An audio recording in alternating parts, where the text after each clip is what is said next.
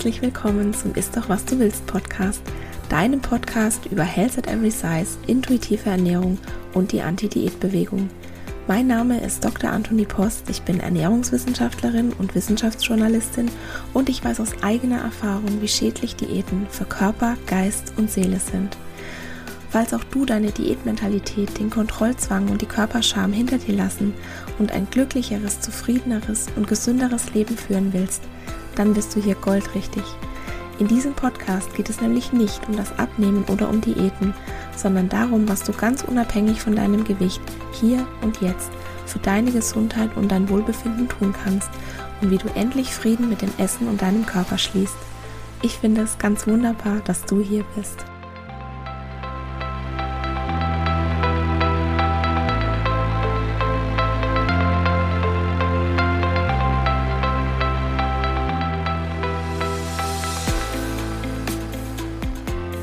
Hallo und herzlich willkommen zur Episode 45. Heute habe ich wieder einen besonderen Gast im Podcast und ja, ich weiß, ich sage das jedes Mal, aber für mich ist es auch wirklich was Besonderes, mit all diesen inspirierenden Menschen zu sprechen, die ich hier in den Ist doch was du willst Podcast einlade. Heute spreche ich mit Nathalie Rosenke. Nathalie ist Fettaktivistin, Expertin für Gewichtsdiskriminierung und seit Herbst 2013 ist sie Vorsitzende der Gesellschaft gegen Gewichtsdiskriminierung.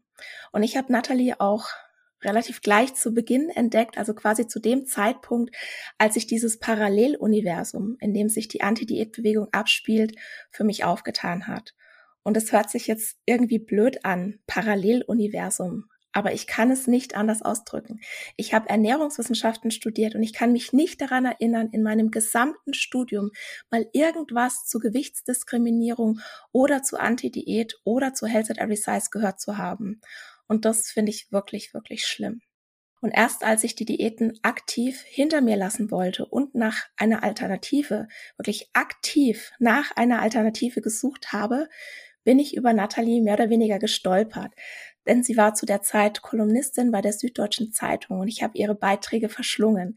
Nicht nur, weil sie unfassbar gut schreiben kann, sondern weil sie darin von ihrer gelebten Erfahrung als sehr dicke Frau berichtet, die nicht abnehmen will in einer Gesellschaft, die Dünnsein zu ihrem Ideal erklärt hat. Und was sie sonst noch so macht, das wird sie uns gleich erzählen. Liebe Nathalie, herzlich willkommen im Ist doch was du willst Podcast. Ich freue mich so sehr, dass du hier bist. Ja, danke schön. Ich hatte es zum Glück aus dem Paralleluniversum auch nicht so weit.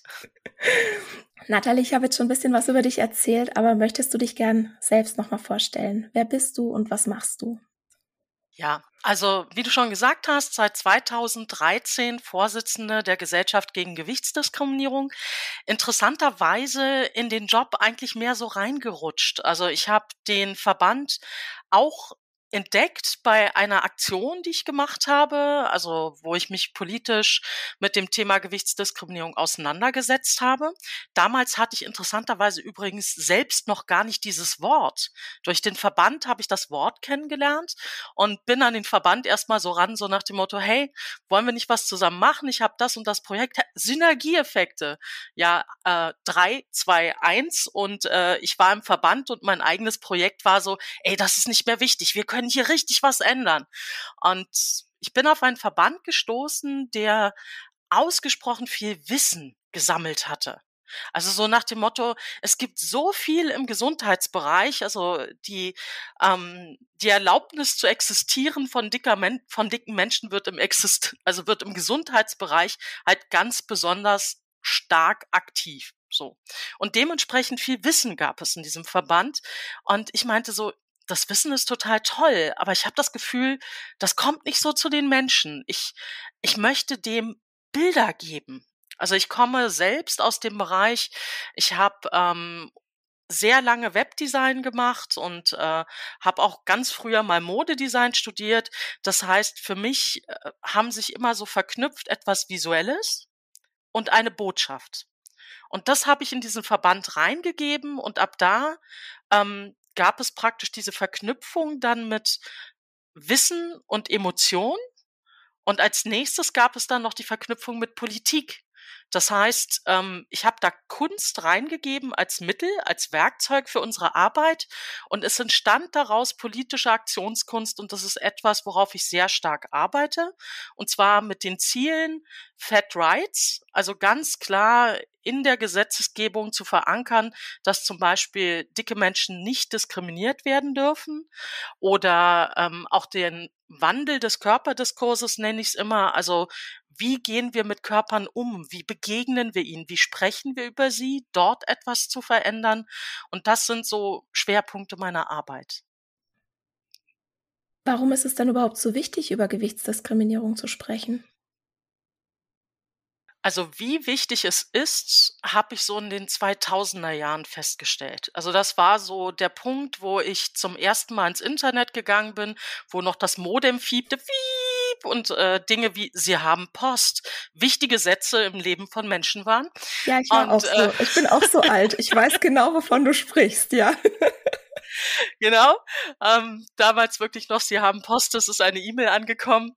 Ähm, und ich bin relativ früh in Foren reingeraten. Also Foren waren damals ein wichtiges Austauschformat im Internet. Und ich bin in ein Forum geraten, wo es um das dicke Leben in allen Aspekten ging. Also von ähm, wie die Menschen sich gefühlt haben, womit sie gerungen haben, aber manchmal auch einfach, was sie suchten, im Sinne von, hallo, Konfektions Konfektionsgröße 54, ähm, Hochzeitskleid? Also ich kam da rein und merkte plötzlich, also für mich hatte ich, war ich durch diesen Kampf ähm, mit Gewichtsdiskriminierung insofern durch, dass ich in ähm, Mechanismen entwickelt hatte, mich zu behaupten. Also ich konnte dagegen stehen und ich habe wahrgenommen, dass, dass es da etwas gibt, aber hatte noch nicht so dieses ich sage jetzt mal Community-Bewusstsein. Also in welcher Intensität das existiert innerhalb der Gesellschaft. Und in diesem Forum, wo ich erstmal reingegangen bin, einfach um mitzuplaudern, weil es war ähm, es war einfach total spannend, also auch intellektuell. Also da waren Leute bei, die Diskussionen geführt haben, wo ich mir sagte so, wow, erstens, falls irgendwann eine Bewegung entsteht, äh, könntest du bitte vorangehen und äh, zweitens, ich höre dir total gern zu. Ja?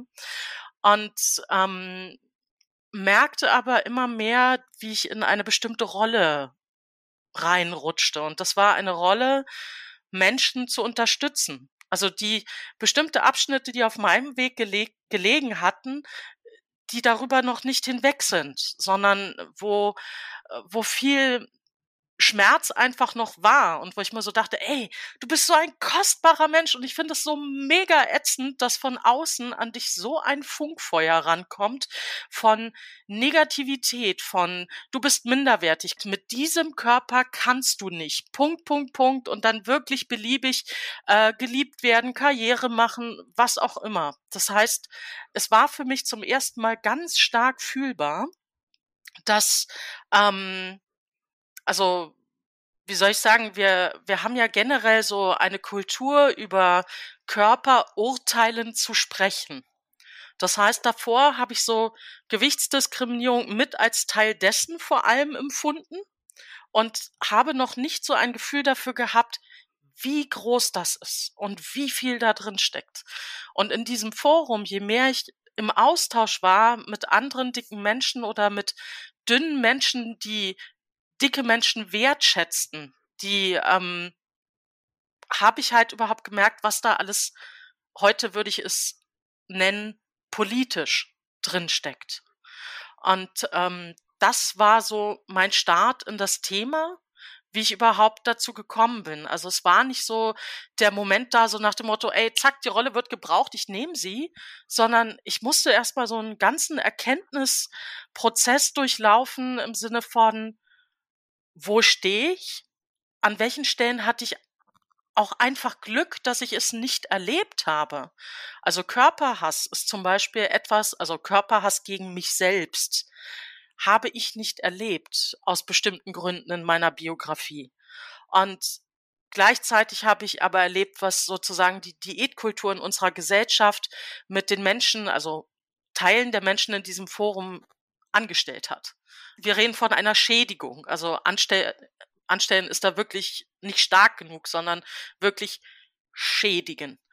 Und das war so mein Start ins Thema.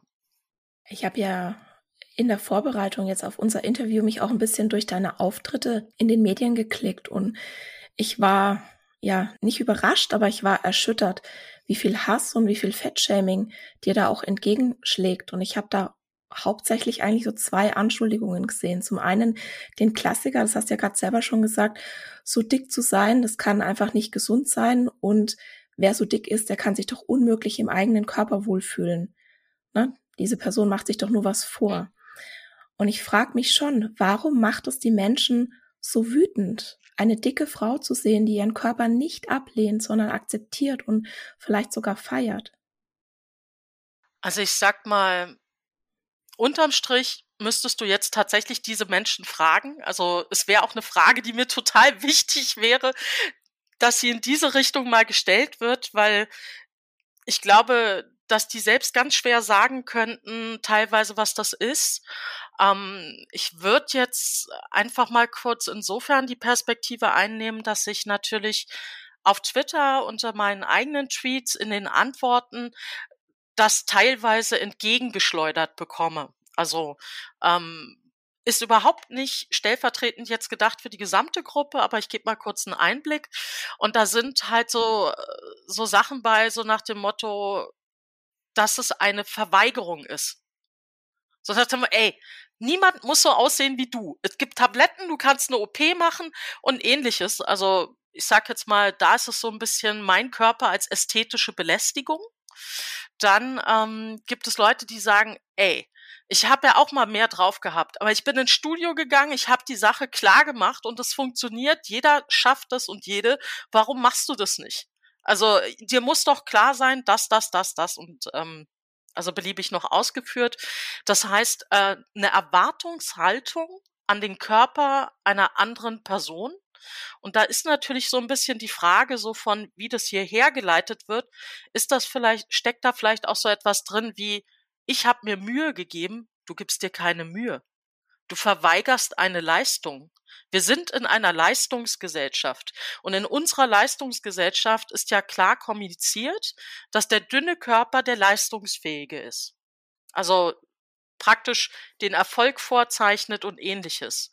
Und das heißt, ähm, ich persönlich habe den Eindruck gewonnen in der ähm, in diesen Kommunikationssträngen, wo ich drin bin, dass der dicke Körper verstanden wird einmal als Leistungsverweigerung, die zu erbringen ist, ähm, dann eben äh, als eine Form der finanziellen Schädigung, sage ich mal, weil gesagt wird, ey, du bist offensichtlich krank, ey, schau dich doch mal an, ja?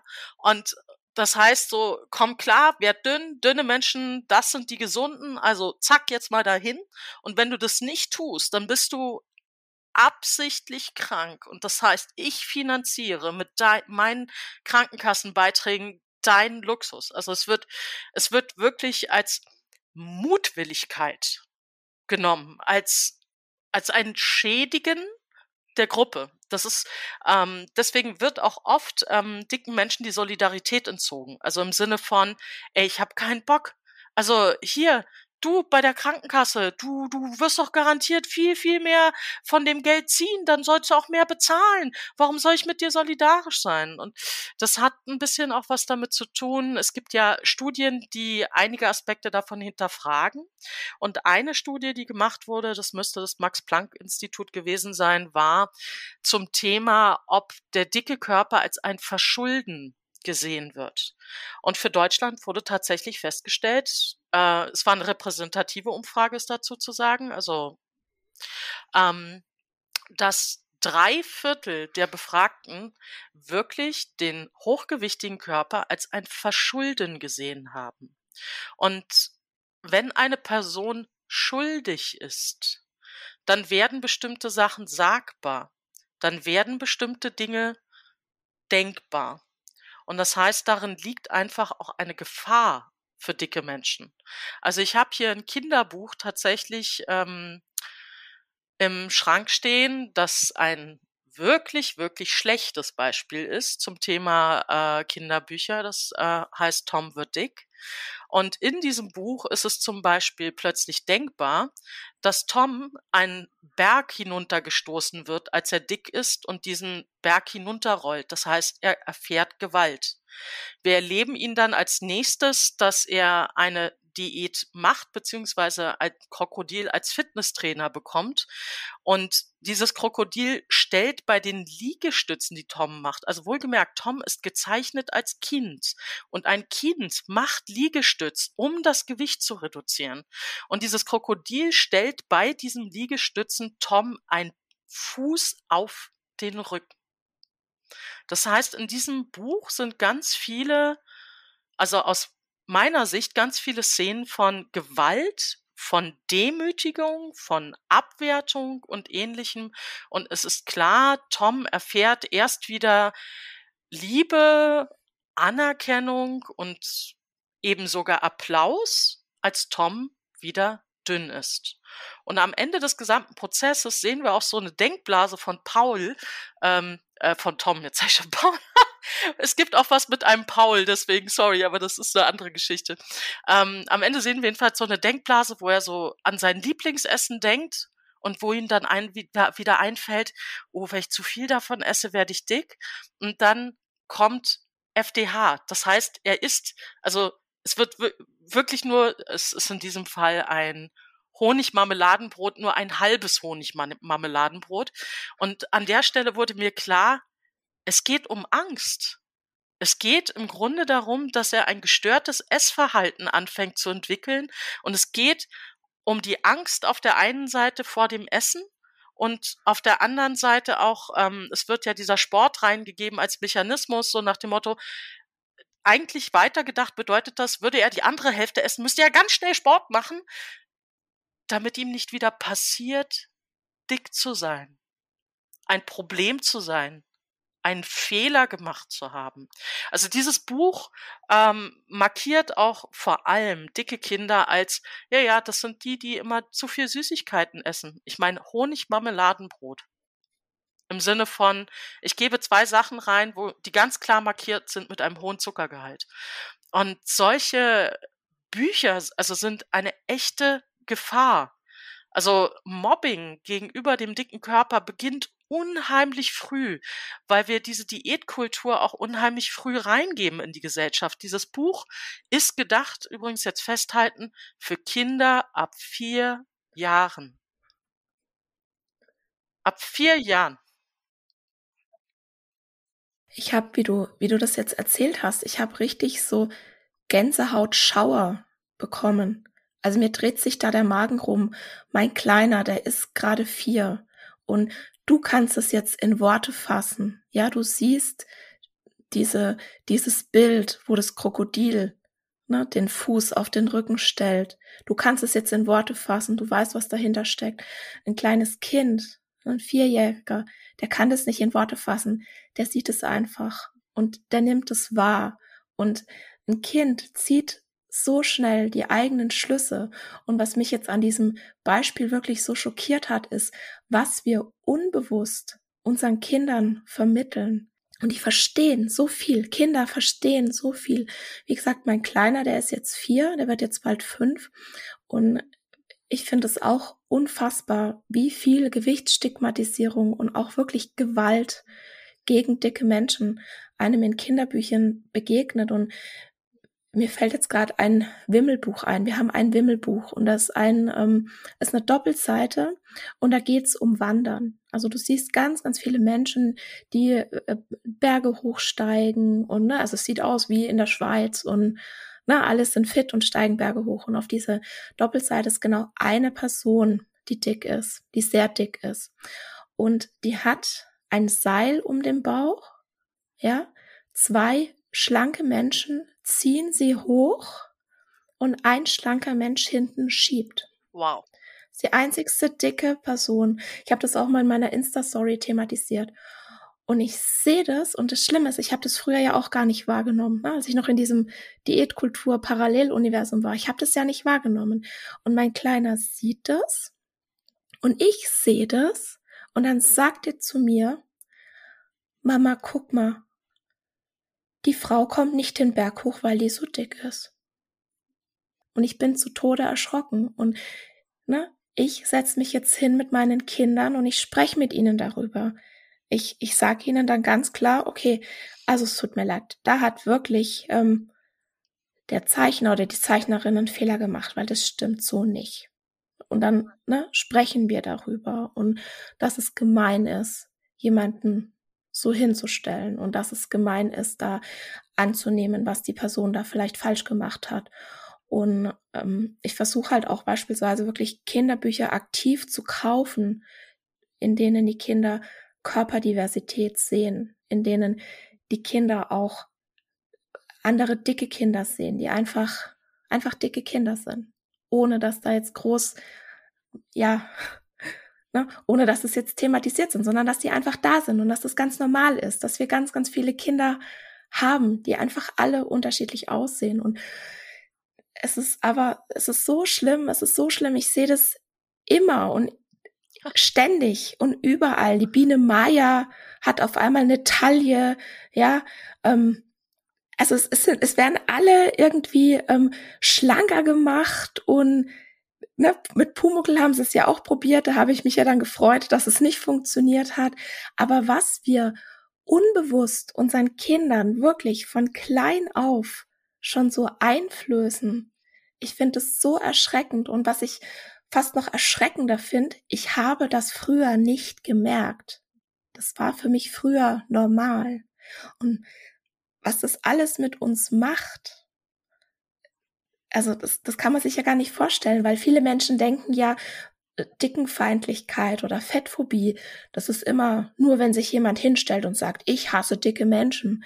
Aber diese ganz, ganz kleinen Dinge, die uns ständig überall umgeben und die es so in Anführungszeichen normal machen, dicke Menschen abzuwerten und dicke Menschen als ne, VersagerInnen hinzustellen. Und genau das ist es ja. Dicken Menschen wird die Schuld gegeben. Und deshalb darf die Gesellschaft ja auch, also darf auch immer in Anführungszeichen natürlich, darf die Gesellschaft auch so ungnädig mit ihnen sein. Ja.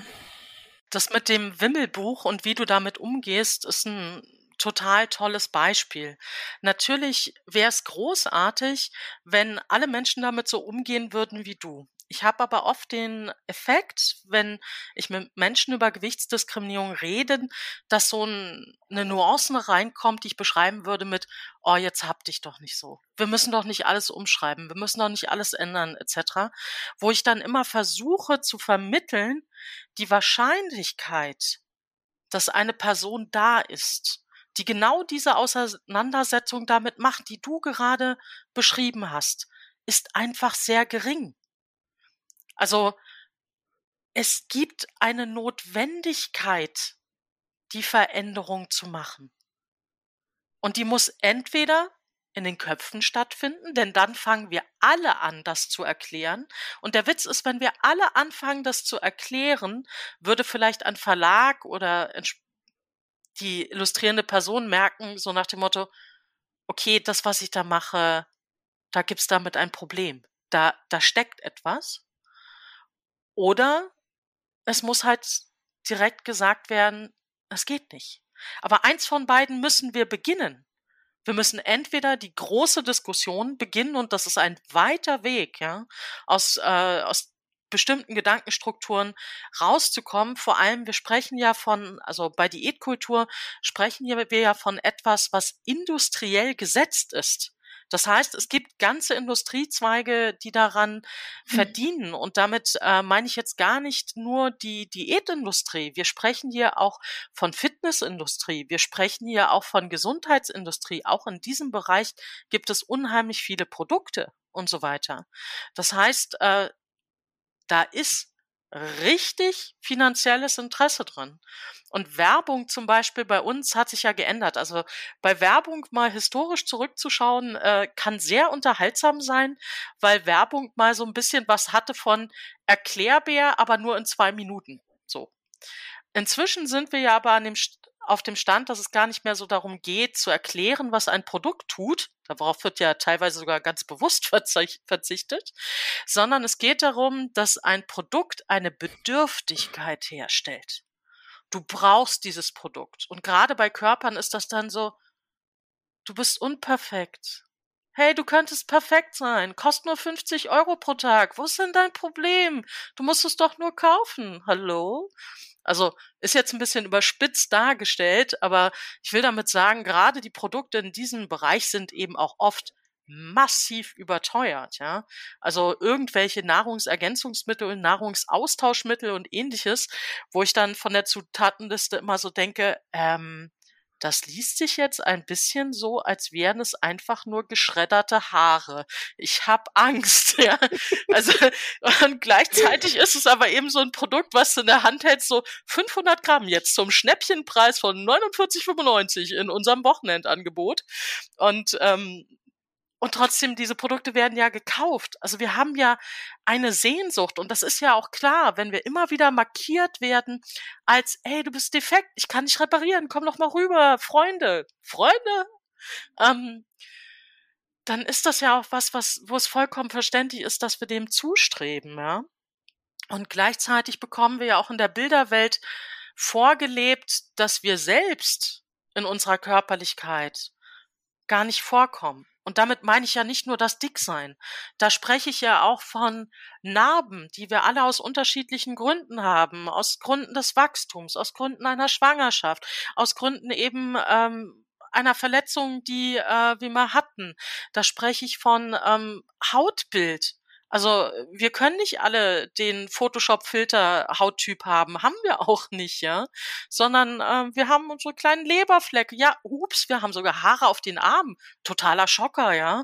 Ähm, und also ich persönlich sage an der Stelle immer, ich warte auf ein Produkt oder genauer auf einen äh, ganz bestimmten Slogan zur Vermarktung eines Produkts und der ist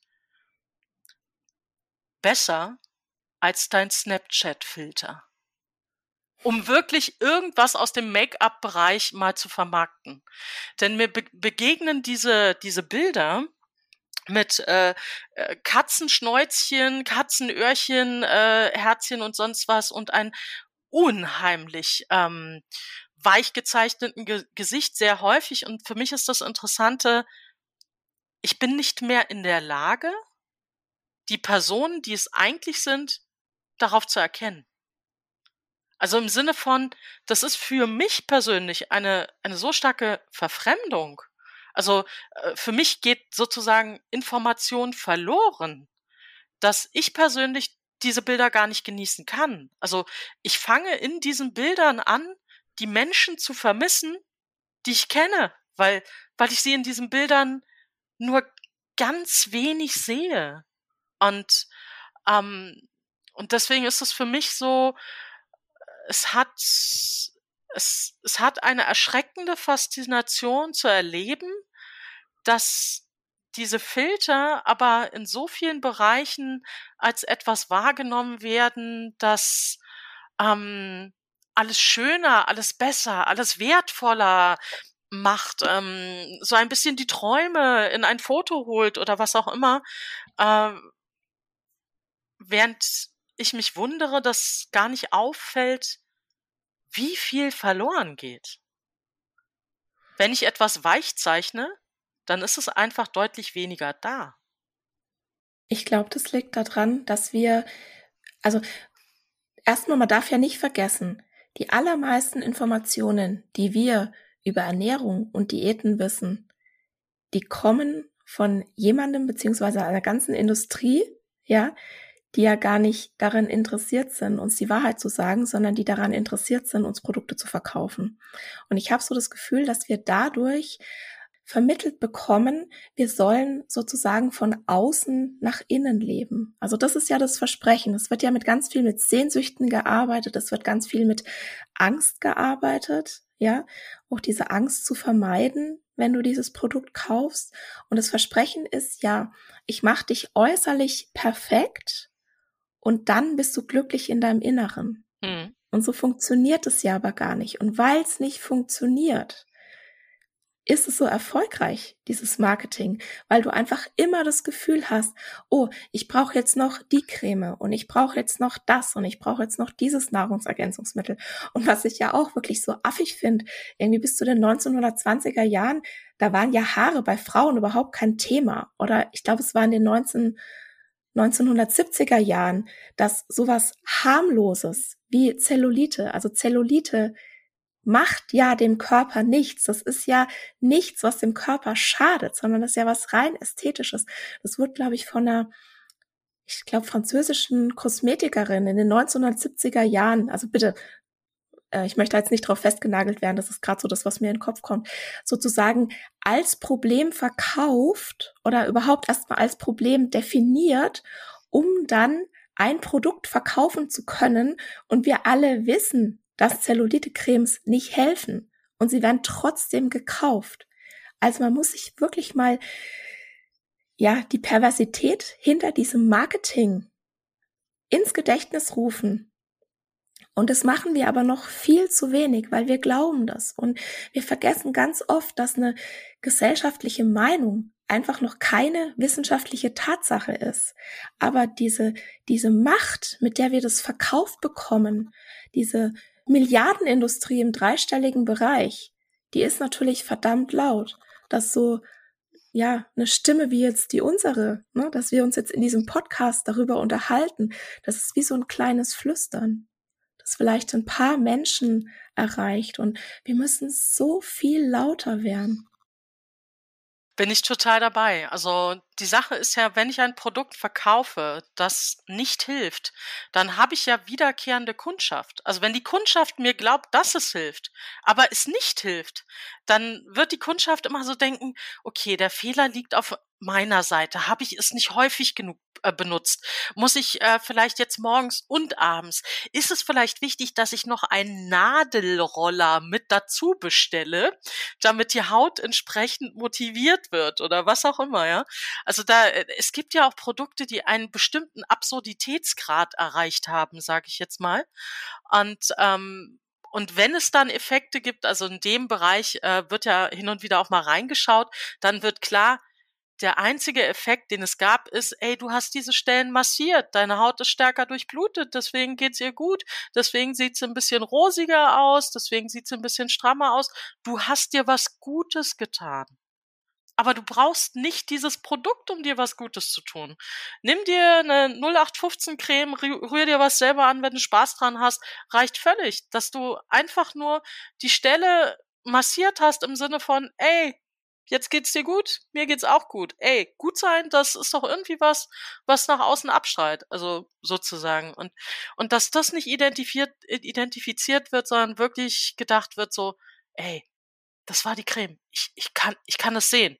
Oder auch äh, immer gesteigerter eben zu glauben, ich kann es sehen und ähnliches. Und, und gerade im Bereich der Diäten ist es ja auch einfach so, ich vermarkte praktisch ein defektes Produkt ich weiß, entweder das, was ich da anbiete, kann nicht ein Leben lang so gemacht werden oder ich weiß, dadurch, dass ich bestimmte Dinge entziehe, wird die Person Heißhunger kriegen auf die unterschiedlichsten Sachen und ähnliches und wird dann sagen so, ach ja, als ich die Diät gemacht habe, da hat's funktioniert. Ich bin schuld. Ja, nee, eine Diät, die nicht zu dir passt, sorry, wo ist da deine Schuld? Also, aber das heißt einfach, die Leute kommen eben in dieses sogenannte Diet Cycling und damit sind sie wiederkehrende Kundschaft. Also ich, äh, ich verkaufe etwas, was nicht funktioniert, lass die Kundschaft die Erfahrung machen, dass es nicht funktioniert hat, aber die Kundschaft denkt, sie ist selbst schuld, also kommt sie zurück, so, hey, du wolltest mir helfen, eine Zeit lang hat's mir geholfen, lass mal nochmal neu starten. Und das ist, ja. Ja, das ist nicht zu überbieten. Und was ich auch immer so spannend finde, es heißt ja immer, oder viele, das ist ja auch so, das ist das Problem, dass viele auch ja selbst die Erfahrung machen, ich beginne eine Diät und es fühlt sich erstmal alles besser an. Und dann wird aber halt auch ganz oft vergessen, ähm, dass, dass man vielleicht auch ganz viele andere Dinge macht, ja, dass man sich vielleicht mehr bewegt, dass man vielleicht ähm, mehr schläft, dass man vielleicht aktiveres Stressmanagement macht, weil das halt vielleicht alles zu diesem Programm dazugehört oder weil du halt einfach versuchst, achtsamer zu sein, ja, und die Menschen machen dann das alles und dann fühlen sie sich etwas besser und dann denken sie aber, ja klar, das liegt 100% dran, dass ich jetzt XY an Gewicht verloren habe. Da einfach, da auch einfach wirklich aufzuklären, das ist mir ganz wichtig. Und es bewusst zu machen. Ich glaube, also um so ein altes Zitat zu bemühen, vielleicht äh, ist es jetzt nicht 100 Prozent, äh, dass ich es richtig zitiere, ähm, jedem Anfang wohnt ein Zauber inne. Also die Veränderung an sich ist erstmal so etwas, was euphorisiert im Sinne von, ich habe was selbst angeleiert, also ich wollte es, damit ist die Veränderung schon mal positiv belegt und dann findet sie statt und voller Staunen durchlaufe ich das. Das ist ja im Prinzip genau das, wo wir am Gesprächsanfang waren, wo du meintest, ähm, als du auf die Gesellschaft gegen Gewichtsdiskriminierung gestoßen bist, beziehungsweise über meine Kolumne dann auf mich oder so, ähm, dass das etwas ausgelöst hat. Also diese Veränderung, der plötzliche Perspektivwechsel, das ist ja etwas, was ich innerhalb der Arbeit für den Verband äh, interessanterweise bei den unterschiedlichsten Gruppen erlebe.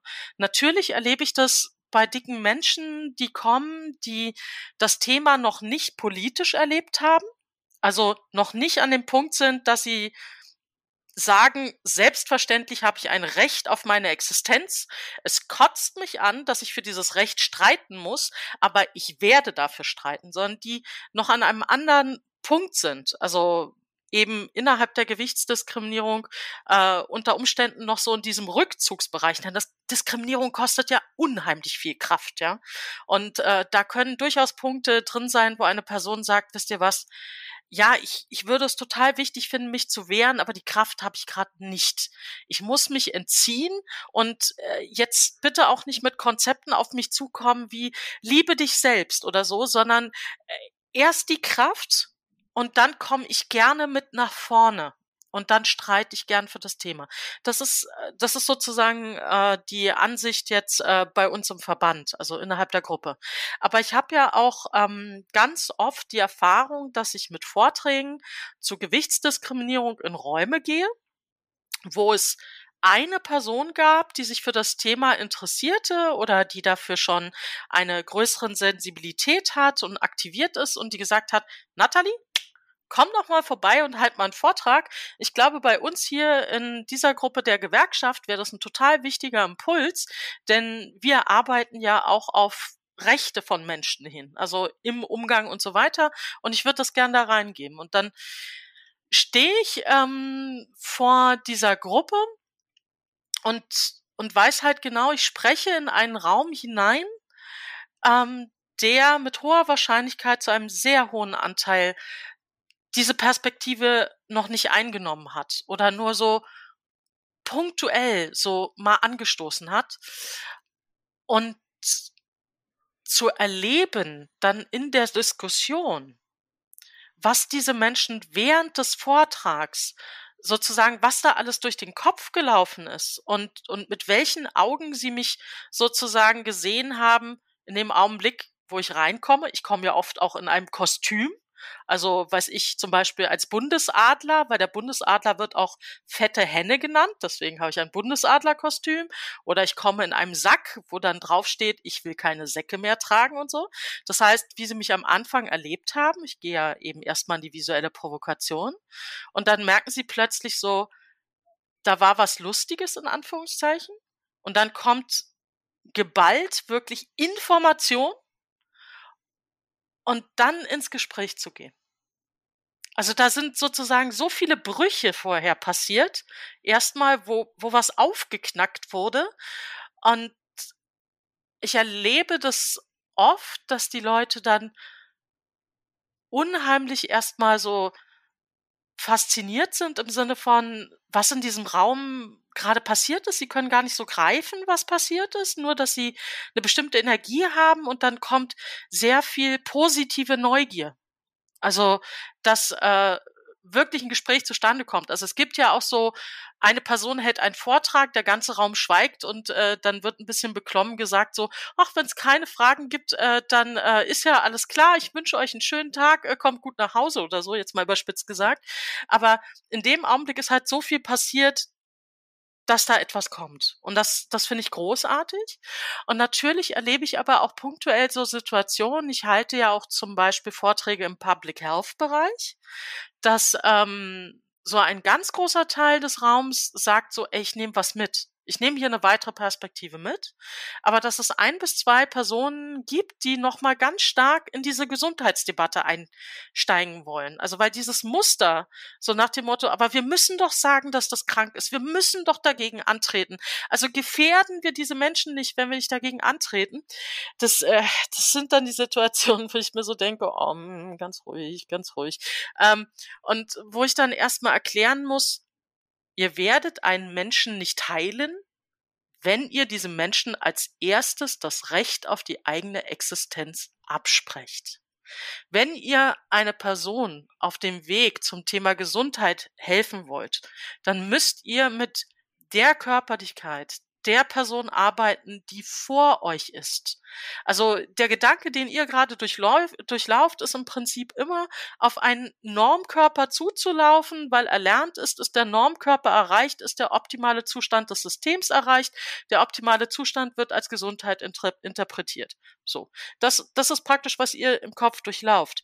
Aber ihr müsst mal verstehen, dass Gesundheit etwas Individuelles ist innerhalb meines Körpers, den, den ich jetzt habe, der hochgewichtige Körper, kann ich in diesem Moment, wo ich vor euch stehe, den bestmöglichen Gesundheitszustand haben für meinen eigenen Körper, für diesen Moment.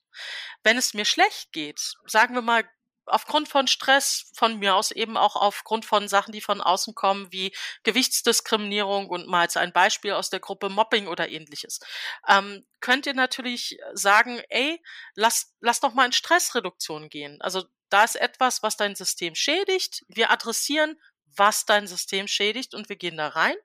Und es kann dann ein Nebeneffekt sein, dass ich dabei Gewicht verliere. Aus dem einfachen Grund, beim Thema Stress ist Gewicht etwas, was der Körper als, ich glaube, der Begriff, der dazu gehört, ist, ist regulativ verwendet.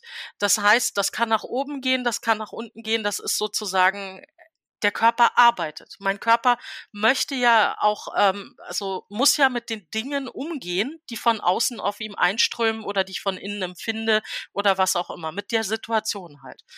Und es fällt tatsächlich ähm, diesen ähm, Anteil dann innerhalb dieses Raums ganz schwer, in die Perspektive reinzugehen, einen Körper abzuholen, statt einen Körper in eine Form zu geben, die unter Umständen gar nicht passt. Also wenn, wenn wir eine dicke Person praktisch immer wieder in diesem Zustand halten von äh, Diäten, dann schädigt das einfach den Körper. Und dann ist das unter Umständen ein Anlauf auf ein Ziel, das nie erreicht werden kann. Das heißt, da, da steckt unheimlich viel Frustration drin, da ähm, und ein Prozess, also wir Diäten werden ja auch interessanterweise nur immer positiv gesehen, im Sinne von, uh, der dünne Körper wurde hergestellt, alles ist super. Es wird nie gefragt, also sehr wenig gefragt nach dem Wie. Und wenn eine Person dann erzählen würde, ja, ich habe eine Crash-Diät gemacht. Also übrigens, ich habe das und das getan. Das heißt, übersetzt, ich habe meinen Körper maximal geschädigt und jetzt bin ich denn, yay. Also trotzdem wird, äh, kommt dieses Yay irgendwie nicht weg, so nach dem Motto, oh, da hast du ja eine krasse Sache gemacht. Aber ja, nee, ist total toll, dass du jetzt, also, wir, wir nehmen das gar nicht wahr. Ich meine, im Forschungsbereich ähm, ist klar, dass zum Beispiel diese Crash-Diäten und ähnliches, dass das Gallensteine fördert, dass das ganz stark äh, auf das Herz geht. Also es ist halt wirklich verrückt. Wir sprechen, ähm, Entschuldigung, das war ebellistisch. Ähm, es ist wirklich nicht in Ordnung, dass wir äh, praktisch über dicke Körper immer sprechen mit und so nach dem Motto, ja, du, du kriegst ja gleich einen Herzinfarkt, dann aber gleichzeitig diese Menschen teilweise in höchst radikale Diäten schicken, die wir dann beschönigen, zum Beispiel Ernährungsumstellung nennen, ja, ähm, und äh, genau auf das Herz gehen, ja, also wenn Gewicht ausgesprochen schnell runterknallt, dann ist das etwas, was das Herz enorm fordert. Es ist einfach eine innere körperliche Veränderung. Und deswegen, äh, werbe ich immer ganz stark dafür zu begreifen, dass mit Körpern, also über Körper zu sprechen, in Bezug auf Körper etwas zu raten oder zu verändern, dass das hochsensible Themen sind, dass wir da wirklich super vorsichtig rangehen müssen. Und das wird für mein Empfinden viel zu selten wahrgenommen. Also es werden so viele Dinge so so super easy dargestellt und äh, auch völlig verzerrt. Also mein Beispiel der, an der Stelle ist immer äh, Magenoperation. Dicken Menschen werden unheimlich schnell inzwischen Magenoperationen äh, nahegelegt, weil es gerade sozusagen die Therapieform ist, die auf dem Zettel steht. Und ähm, es wird dann so ein bisschen, ich sag immer so, so wie ihr neuer Haarschnitt. Also einmal Skalpell, Skalpell angesetzt und danach sitzen die Haare richtig und es wird überhaupt nicht geschaut, so im Sinne von, ey, wir gehen ein gesundes Organ an. Auf wenn die Seiten der Kliniken korrekt gelesen werden, also im Sinne von, ich will auch die Nebenwirkungen sehen, dann steht dort ganz klar halt äh, erstens, äh, es wird nie das Versprechen gemacht, dass der dünne Körper hergestellt wird. Ähm, kann auch gar nicht gemacht werden, weil vielfach das Gewicht zurückkehrt in unterschiedlichen Maße. Dann steht da sowas wie ein lebenslang, ein Leben lang die Ernährung umstellen, weil viele dieser OPs eben auch die Nebenwirkung haben, dass es Nahrungsunverträglichkeiten gibt. Also wenn mein Magen nur noch 20 äh, Zentiliter groß ist, dann ähm, ist einfach die Situation, dass ich zum Beispiel sehr saure Lebensmittel nicht mehr zu mir nehmen kann. Also wer vorher von Kaffee gelebt hat, wird dann ein Problem haben. Wer gerne mal zu einem guten Essen einen Wein mit dazu getrunken hat, wird ein Problem haben. Also äh, was da alles drinsteckt, wie radikal sich ein Leben nach diesen Eingriffen ändert, darüber sprechen wir nicht. Wir sprechen nur darüber, dass angeblich der dünne Körper hergestellt wird, wo eben dieses Ziel des dünnen Körpers nicht erreicht wird, sondern in der Regel nur das Ziel eines dünneren Körpers und dass da eben auch eine Frustrationskurve nochmal hinzukommt, dass je nach der Art des Eingriffs nochmal relativ viel Gewicht irgendwann wieder zurückkehrt und ähnliches. Und es ist so auffällig, wie einseitig wir über Dinge sprechen, was wir bereit sind, alles auszublenden. Und ähm, innerhalb unseres Verbandes gibt es eine Person, die äh, in einer Stelle auch tätig war, wo Menschen, die eine Magenoperation wollen, einmal durchlaufen müssen. Also bevor solche Sachen freigegeben werden. Und äh, die dann auch einfach sagte, wisst ihr, die Realität ist, du fragst diese Menschen, warum sie das wollen und sie sagen dir für ihre Gesundheit. Und dann horchst du aber mal ein bisschen stärker rein. Und irgendwann merkst du, dass viele davon das als letzte Chance auf die eigene Menschenwürde sehen. Als letzte Chance, Teil dieser Gesellschaft zu sein. Und wenn ich sie beschreiben müsste, dann habe ich das Gefühl, dass da wirklich suizidale Tendenzen sind. Und das zeigt einfach, wie sehr bestimmte Antworten auch inzwischen erlernt sind. Du hast jetzt gerade so viele wichtige Sachen gesagt. Ich, ich weiß jetzt gerade gar nicht, auf was ich zuerst reagieren soll. Es, ja, wirklich. Letztendlich ist es so, dass wir Gesundheit mit einem bestimmten Look verbinden. Und wenn dieser Look erreicht ist, wird dann automatisch angenommen, dass dann ja alles okay sein muss, was ja absolut, einfach absolut nicht der Fall ist. Und wie du aber sagst, für viele Menschen ist es die letzte Hoffnung, weil es auch einfach so viel internalisierte Fettphobie gibt. Also das, was du ja oder was jemand über andere Menschen schlecht denkt, weil sie dick sind, denkt die Person ja in der Regel auch über sich selbst. Und ich habe ganz, ganz viele FollowerInnen, die beispielsweise, weil du, weil du jetzt auch das Thema Selbstliebe angesprochen hast, das ist für die gar kein Ziel, das irgendwie auch nur ansatzweise in greifbarer Nähe steht, sondern die wünschen sich eigentlich erstmal nur ein bisschen Respekt ein bisschen Respekt von außen und die wünschen sich auch, dass, dass sie überhaupt mal in die Situation kommen dürfen, um etwas Respekt zu ihrem eigenen Körper aufbauen zu dürfen, was ja überhaupt nicht der Fall ist, weil ja von allen Seiten auf sie einprasselt, so wie du bist, bist du schlecht und wir müssen dich auf jeden Fall ändern, egal zu welchen Mitteln.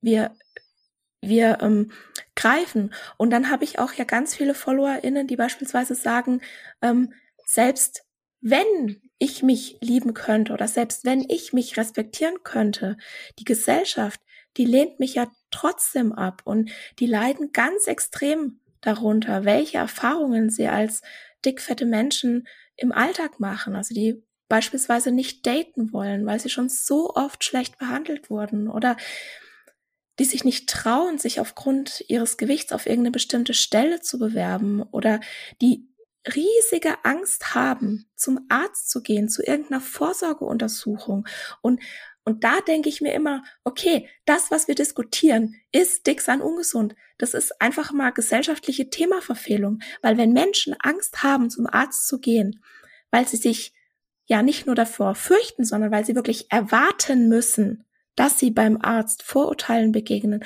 und dass sie beim Arzt Stigmatisierung begegnen, dann ist es doch klar, dass sie gar nicht dieselbe Gesundheitsversorgung haben können, wie schlanke Menschen, weil sie wissen, die wissen, dass sie von ihrem Arzt, ihrer Ärztin beschämt werden. Und ja, wir müssen die Gesellschaft ändern, definitiv. Aber im Moment als dicke Person musst du auch ja irgendwie in dieser Gesellschaft leben, bis sich was ändert. Und was würdest du denn da meinen FollowerInnen gerne sagen, wie sie damit besser umgehen können? Weil du machst ja den Eindruck, als könntest du gut damit umgehen, als, als würdest du dir deinen Platz auf jeden Fall in der Gesellschaft behaupten. Und um da nochmal auf den Anfang zurückzukommen, das war das, was mich am Anfang so wahnsinnig fasziniert hat, dass da eine dicke Frau über ihre Erfahrungen schreibt, die aber gar nicht abnehmen will. Das ist in meiner Realität nicht vorgekommen, dass jemand als dicker Mensch nicht abnehmen will. Also was würdest du gerne aus deiner gelebten Erfahrung meinen FollowerInnen sagen? Wie können sie sich das bisschen leichter machen? Ich glaube, ich muss dafür kurz erklären, warum bestimmte Sachen bei mir so gewesen sind. Ähm, ich habe unheimlich früh kommuniziert bekommen, du bist ein Problem. Also durch meine Körperlichkeit.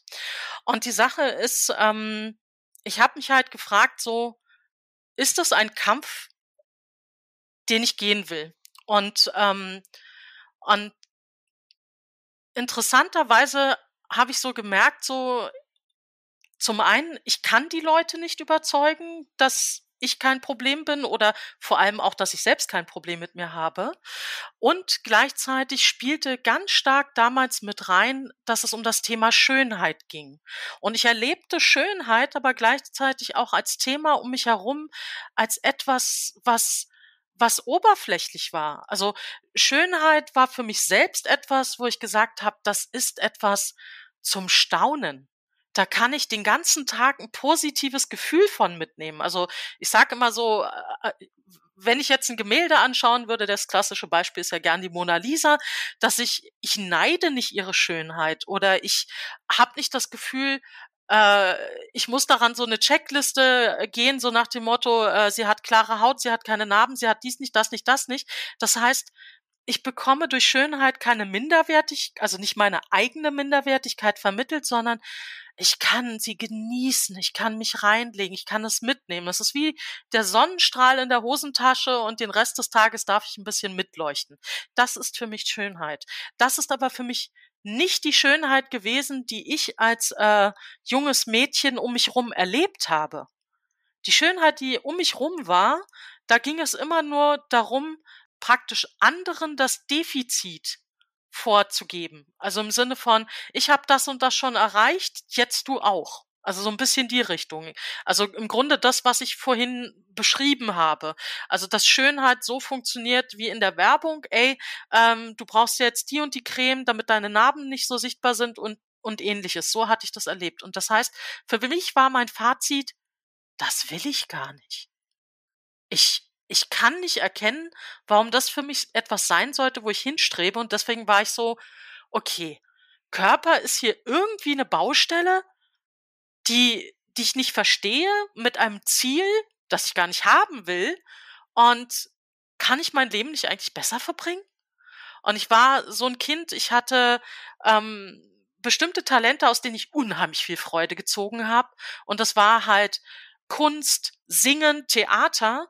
Und das sind alles so Sachen, wo es auf anderen Ebenen positives Feedback gibt. Das heißt, ich konnte sozusagen mich entscheiden, mich von dem anderen Thema zu verabschieden. Das, ich, keine Frage, das setzt insofern viel, ich weiß nicht, wie ich es wie ich es nennen soll.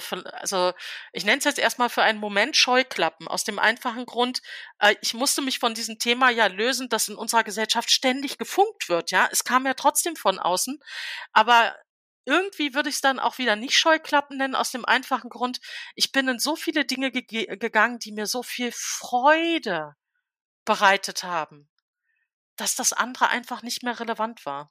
Und das ist, glaube ich, etwas, das ich mitgeben möchte, nämlich zu suchen, was sind die Instrumente, die mich zufrieden machen, die Freude in mir auslösen? Was ist etwas, was ganz nah bei mir ist, wo es, wo es nicht um irgendwelche Erwartungen von außen geht, sondern um etwas, also von innen heraus. Ich, also ich weiß, das geht nicht von heute auf morgen. Das, das ist nicht sofort da. Aber bei mir ist zum Beispiel im Leben mal ein Punkt gekommen, wo ich mich fragen musste, was macht dich aus? Und die nächste Frage danach war, ohne was kannst du nicht leben? Und bei mir waren die Antworten, ich kann ohne Kreativität nicht leben. Ich kann ohne sozialen Zweck nicht leben und ich brauche zumindest mindestens einen, mindestens einen grünen Baum irgendwie vorm Fenster statt eine Mauer, ein Haus oder was auch immer, weil das sind Wohnsituationen, die ich gehabt habe. Und anhand dessen habe ich dann mein Leben ausgerichtet. Und je stärker ich das gemacht habe, also diese, diese innere Zufriedenheit erkannt zu haben, was mich ausmacht, was mir Freude ins System bringt, ist etwas, was dann auch unheimlich viel Kraft ins System bringt, um sich gegen praktisch diese äußeren Einflüsse, die sehr schädigen und die teilweise eben auch eine gewaltvolle Erfahrung sind, um mich dagegen, also nicht nur abschirmen zu können. Abschirmen wäre für mich nur so äh, defensiv, sondern halt wirklich auch so, ich sag jetzt mal, dagegen anzustrahlen. Vielleicht beschreibt es das ganz gut, weil weil es irgendwann sozusagen abschirmen ist vielleicht so die erste Stufe, dass du erstmal sagen musst so, ho, hold your horses. Also wir reden hier ständig von Grenzüberschreitung. Wenn du meinen Körper kommentierst, dann äh, überschreitest du hier Grenzen und es ist nicht wichtig, ob du eine gute Intention hast. Du solltest mich vorher fragen. Es ist mein Körper, das, das ist ganz dicht an mir dran. Und wenn du meinen Körper anzweifelst, dann dann sind wir in einem dann sind wir in einer Diskussion um meine Existenz, ja. Das heißt, also dieses, dieser Schutzschirm war sicherlich erstmal wichtig, aber ich glaube dann eben dadurch, dass die Kraft dann irgendwann da ist durch diesen völlig neuen Fokus, also dieses dagegen anstrahlen, ist nicht die gleiche Mühe. Das ist, äh, das ist sozusagen auf also für mich, also jetzt vielleicht kann ich an der Stelle tatsächlich nur für mich sprechen, ist es ein doppelter Kraftgewinn. Denn auf der einen Seite habe ich die innerliche Kraft dadurch, dass ich total bei mir bin. Und auf der anderen Seite, dadurch, dass ich so bei mir bin und so dieses Leuchten nach außen gebe, brauche ich gar nicht mehr die Kraft, um einen Schutzschirm erst, Schutzschirm erstmal zu machen mit wow, wow, wow, ähm, mit der ganz scharfen Trennung. Also das heißt, ich persönlich würde sagen, ähm, jede Person, die an dem, an der Stelle mit sich kämpft, muss tatsächlich erstmal den Schritt zurückgehen aus diesem Kampf raus und in diesen Prozess gehen, wer möchte ich sein? Also ich weiß ganz genau, was die anderen wollen, wer ich sein soll, aber wer möchte ich sein? Was gibt mir Kraft?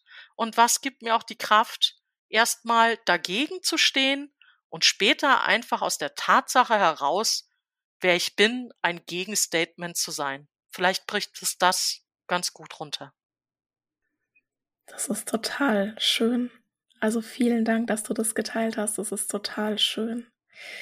Ich überlege tatsächlich gerade, welche Frage ich dir jetzt noch stellen will. Ich habe noch so wahnsinnig viele Fragen und ich muss mich da jetzt irgendwie entscheiden und ich würde gerne nochmal auf deine Arbeit als Vorsitzende der Gesellschaft gegen Gewichtsdiskriminierung zurückkommen. Und zwar habe ich, ja, ich sage jetzt mal dich so richtig in Aktion erlebt, als ja letztes Jahr dieses Hotel in Cuxhaven in den Schlagzeilen war, weil die Besitzerin ja keine BesucherInnen wollte, also keine dicken Menschen in ihrem Hotel wollte, weil sie Angst um ihre Designerstühle hatte. Und die Frau, die hat ja dann auch einen Shitstorm geerntet, verdienterweise, aber leider auch Applaus gekriegt. Aber momentan lässt sich ja noch nicht mal dagegen vorgehen, weil ja ein hohes Körpergewicht im Antidiskriminierungsgesetz nicht abgedeckt ist. Und im Anschluss an diesen Vorfall hat ja die Gesellschaft gegen Gewichtsdiskriminierung eine Petition geschrieben, also du hast die geschrieben, die fordert, Gewicht in Paragraph 1 des Allgemeinen Gleichbehandlungsgesetzes aufzunehmen und dicke Menschen effektiv vor Gewichtsdiskriminierung zu schützen. Und ich kann mich daran erinnern, dass die Petition eingereicht wurde und dann ähm, habt ihr auch gleich kommuniziert, es wird ein bisschen dauern, bis sie veröffentlicht ist und bis die unterzeichnet werden kann. Und da wollte ich dich jetzt fragen, wie ist denn da momentan der Stand? Die Sache ist, dieser Fall in Cuxhaven hat tatsächlich unheimlich viele Menschen sehr bewegt. Das heißt, äh, eine Person hat vor uns eine Petition eingereicht. Also die Sache bei uns Verband in, verbandsintern ist ja, dass ich, wenn ich so etwas Großes tue, wie eine Petition, natürlich Rücksprache halte. Aus dem einfachen Grund, äh, wir haben ein Team, das aus ganz unterschiedlichen Bereichen kommt. Meine Kollegin Stefanie von Diebenstein, die hat den äh, Verband übrigens gegründet, ähm, kommt aus dem Bereich, also sie ist angehende Juristin. Dann äh, ein ehemaliger Vorsitzender inzwischen im wissenschaftlichen Beirat, Friedrich Schorb, der kommt aus dem Bereich Public Health und kennt die gesamte Studienlage. Das heißt, äh, wenn es darum geht, Argumente zu finden, Zahlen zur Hand zu haben, dann immer so, ey Fritz, so. Und äh, das heißt, wir kommen zusammen und das bedeutet aber, eine Petition entsteht nicht am Tag des Ereignisses. Wir haben halt einen Abstimmungsprozess. Das heißt, wir sind zwei Tage später gekommen als die andere Petition.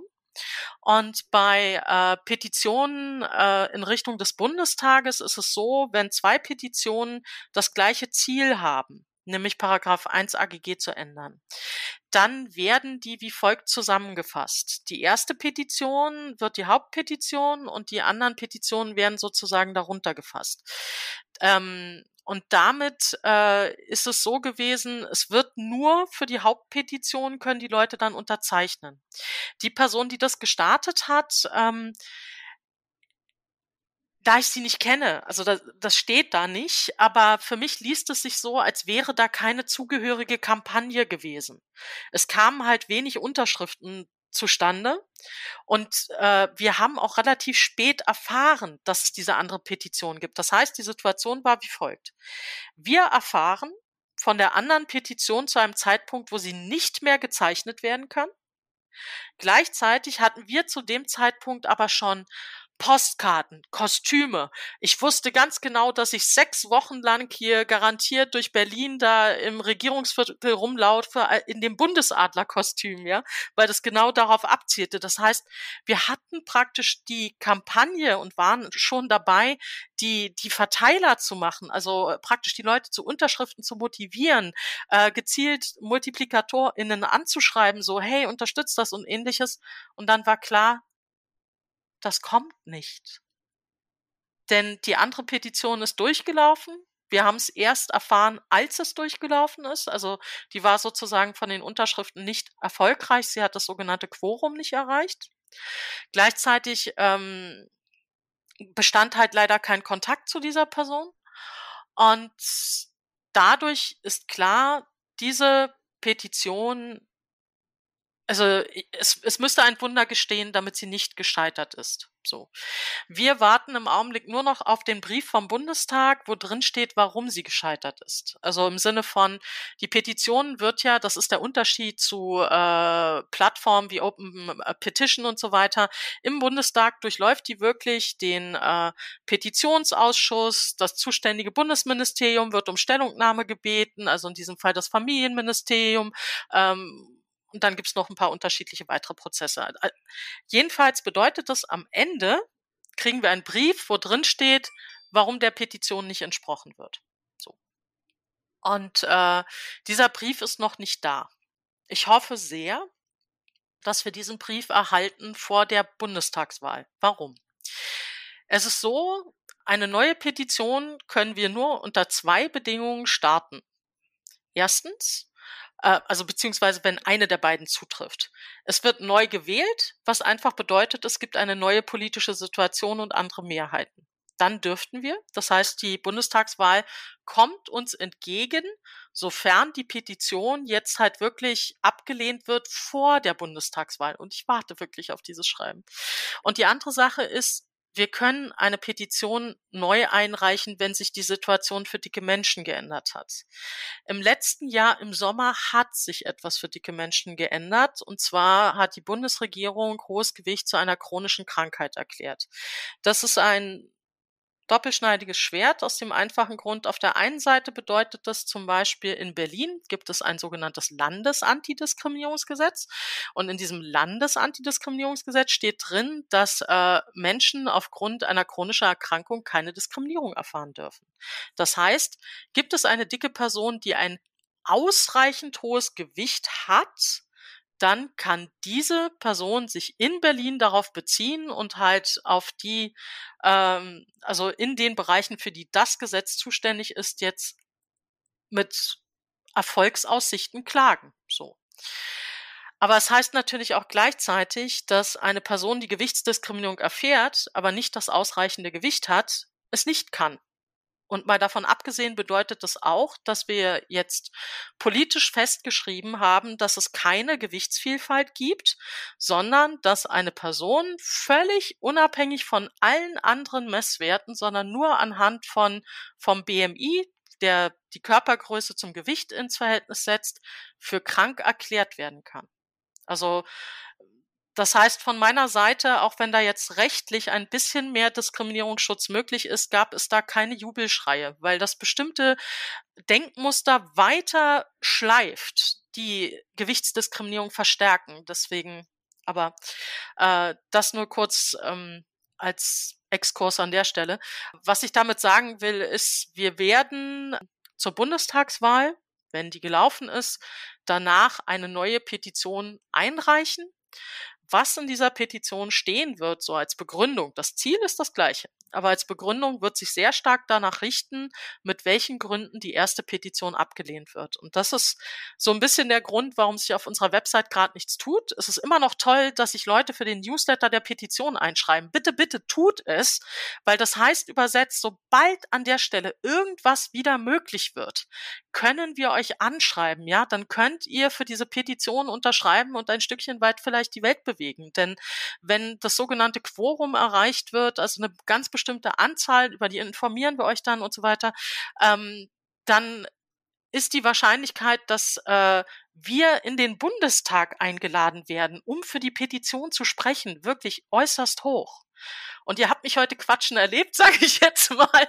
Insofern, ihr könnt, ich, ich kann euch versprechen, ich äh, werde, wie soll ich sagen, äh, mit entsprechender Emphase auftreten und für euch streiten. Aber dafür ist das halt nötig und das vielleicht so als Update der Petition. Und sorry, dass das Update sozusagen so lange dauert und in so viele Richtungen erklärt werden muss, aber äh, es ist halt bei einer Petition direkt an den Bundestag äh, nochmal eine ganz andere Lage als bei den Petitionen, die über andere Plattformen laufen. Also ich hoffe sehr, dass das klappt. Die, ähm, der Brief muss jetzt kommen, weil sonst sozusagen die Petition in die nächste Legislaturperiode genommen wird und es dann nicht mehr gilt, oder Ja, also die Petition, äh, das ist eine gute Frage. Also in dem Augenblick müssten wir mal wieder mit dem Sekretariat äh, telefonieren. Ähm, die kennen mich inzwischen schon, glaube ich, etwas besser. Hervorragend. ja, hallo, ich bin es wieder. Ich habe noch mal eine Frage da zur Petition. Wir machen das ja zum ersten Mal über euch, ne? Hallo Bundestag. Ähm, ja, äh, es würde einfach vieles erleichtern, weil es uns die richtigen Argumente unter Umständen an die Hand gibt.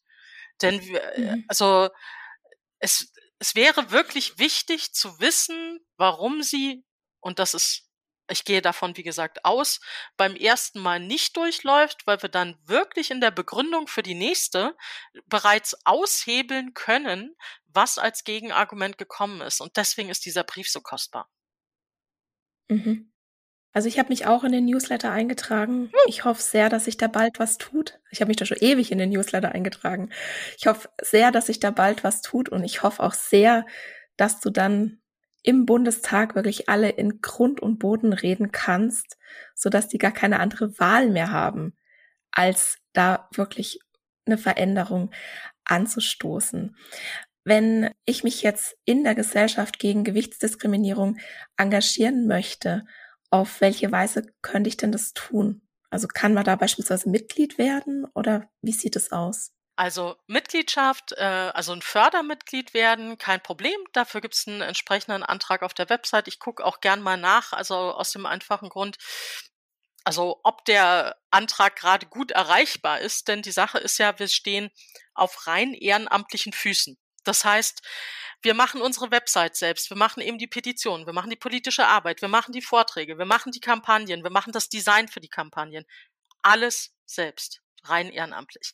Und das heißt aber übersetzt auch, wir haben Spannungsspitzen. Das heißt, weiß ich, äh, mal ist die Website nicht auf dem neuesten Stand, äh, unter Umständen in dem Formular, äh, an der Stelle möchte ich mich ganz stark dafür entschuldigen, dass wir sozusagen ähm, das Formular zum Thema divers äh, zeitlich verzögert angepasst haben. Das äh, mal abgesehen davon, wir hätten es auch vor der Gesetzeslage sofort äh, machen sollen. Aber wie das manchmal so ist, so äh, es gibt an so vielen Stellen Dinge mitzudenken und wir wollen ja auch wertschätzend sein, aber manchmal in der ehrenamtlichen Arbeit wow, das äh, so viele lose Enden, äh, manchmal sind wir eher auf dem Stand, können wir mal kurz alle panisch weglaufen und idealerweise in die gleiche Richtung und irgendwie zu einem Picknick zusammenkommen und erstmal wieder runterkommen. Also so als äh, um die Situation zu erklären.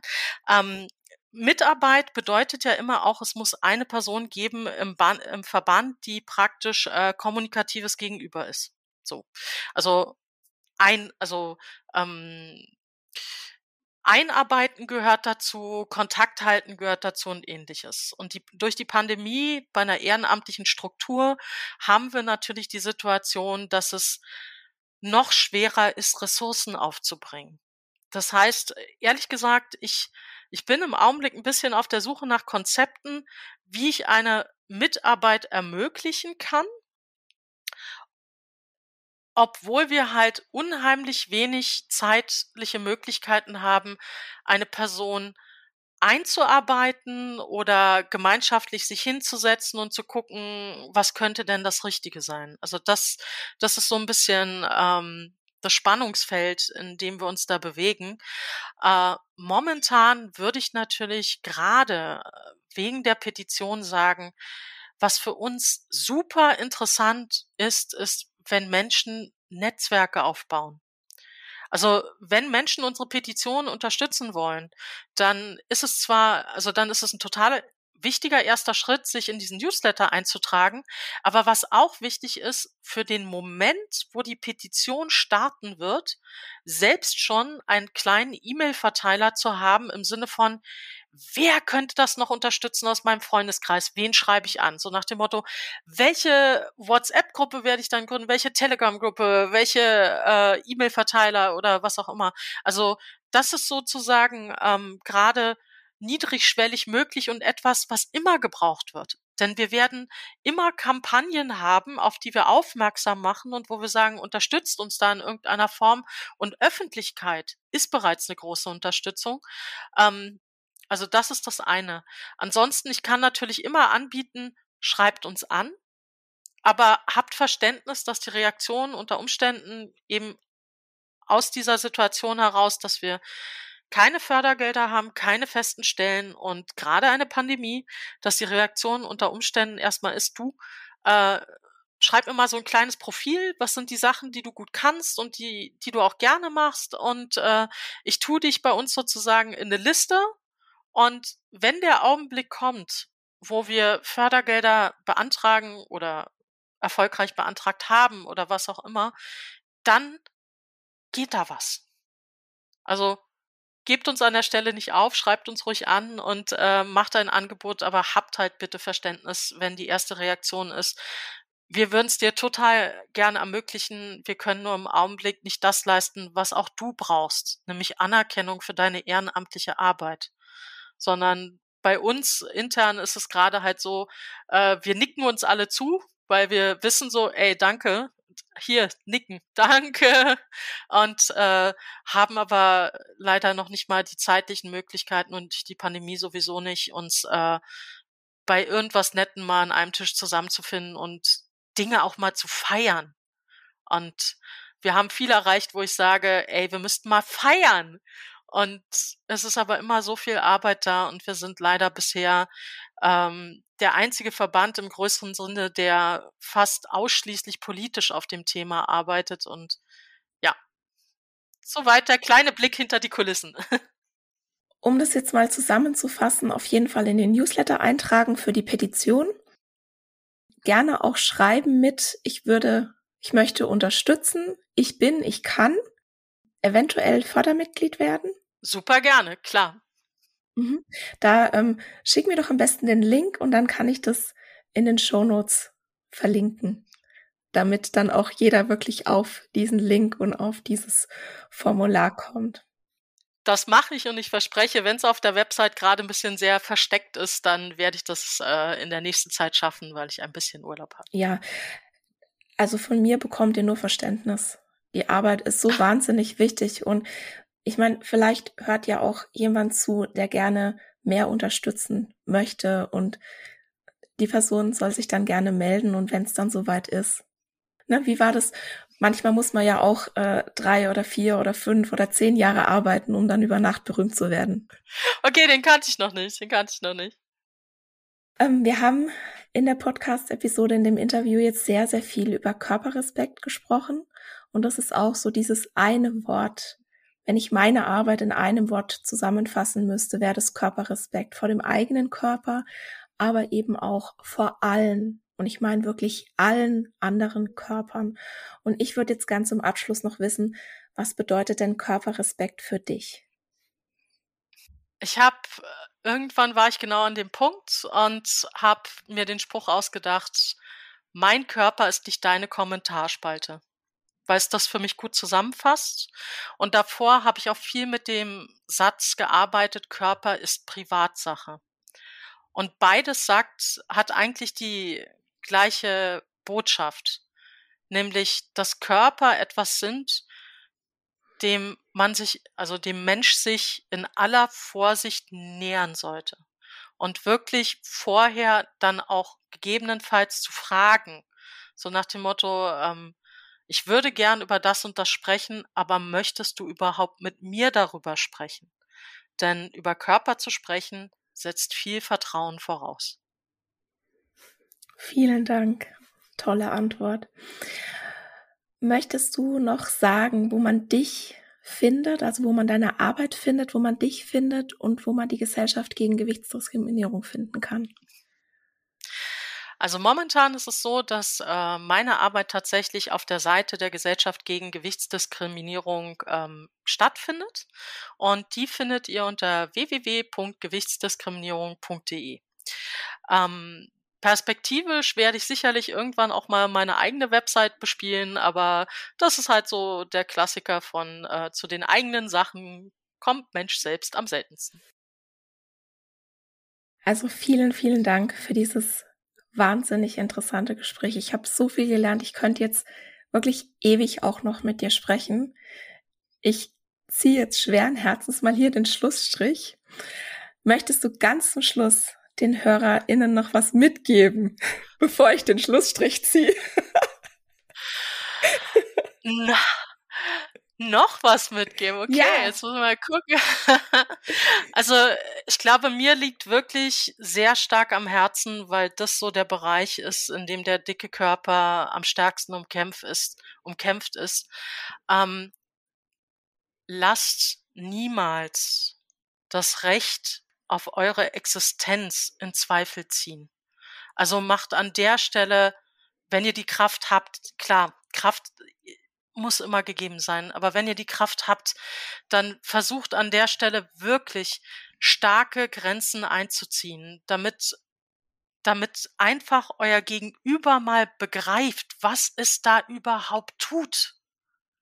Ihr habt dieses Recht auf eure Existenz und ihr müsst es euch nicht in irgendeiner Weise erarbeiten. Ja. Also Ihr könnt da gerne anknüpfen an Begriffe wie Menschenwürde. Auch da gilt, bei der Menschenwürde gibt es kein, keine Einschränkung im Sinne von, ab dem und dem BMI seid ihr wirklich äh, für Beleidigungen freigegeben oder so oder für Abwertung, für eine schlechter Behandlung oder so. Nein, ihr habt dieses Recht. Also werdet euch dieses Rechts bewusst, also lebt es denn, denn es ist für euch. Und das möchte ich, glaube ich, ganz stark machen. Danke dir. Danke dir, dass du da warst. Danke dir, dass du dir die Zeit genommen hast. Super gern. Wir bewegen uns ja mit großen Schritten auf die 50. Episode zu. Im Juli wird der Ist doch was du willst Podcast schon ein Jahr alt. Und ich mache mir natürlich auch schon Gedanken zur zweiten Staffel und ich hoffe, du freust dich darüber. Auch in der zweiten Staffel wird der Ist doch was du willst Podcast wöchentlich erscheinen und es geht nahtlos mit der ersten Episode der zweiten Staffel im Juli weiter und da ich gerne so ein bisschen mit einem großen Knall in die neue Staffel starten will, habe ich jetzt spontan beschlossen, die interaktive Podcast-Episode zur Alltagsdiskriminierung auf den 7. Juli zu verschieben.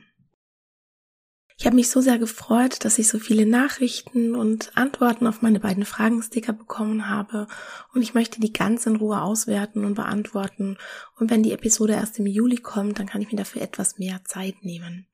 So, jetzt habe ich natürlich nächste Woche ein Loch und ich habe vor ein paar Tagen mal die Podcast-Zahlen ausgewertet.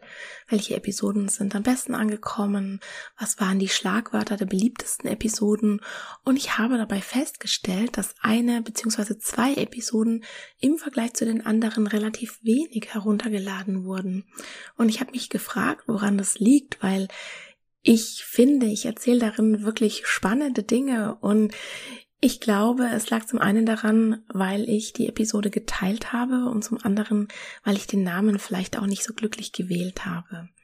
Lange Rede, kurzer Sinn. Nächste Woche gibt es einen Repost der beiden Episoden 19 und 20 in einer Folge und du erfährst, ob unsere Kinder wirklich immer dicker werden, warum es für das Selbstwertgefühl so wichtig ist, bereits in der Kindheit ein positives Körperbild zu entwickeln und wie wir es als Gesellschaft schaffen können, dieses Erbe der Diätkultur, das wir seit Hunderten von Jahren von einer Generation an die andere weitergeben, endlich stoppen können. Diese beiden Episoden, die sind also nicht nur für Eltern oder für Menschen, die mit Kindern arbeiten oder sonst mit Kindern zu tun haben.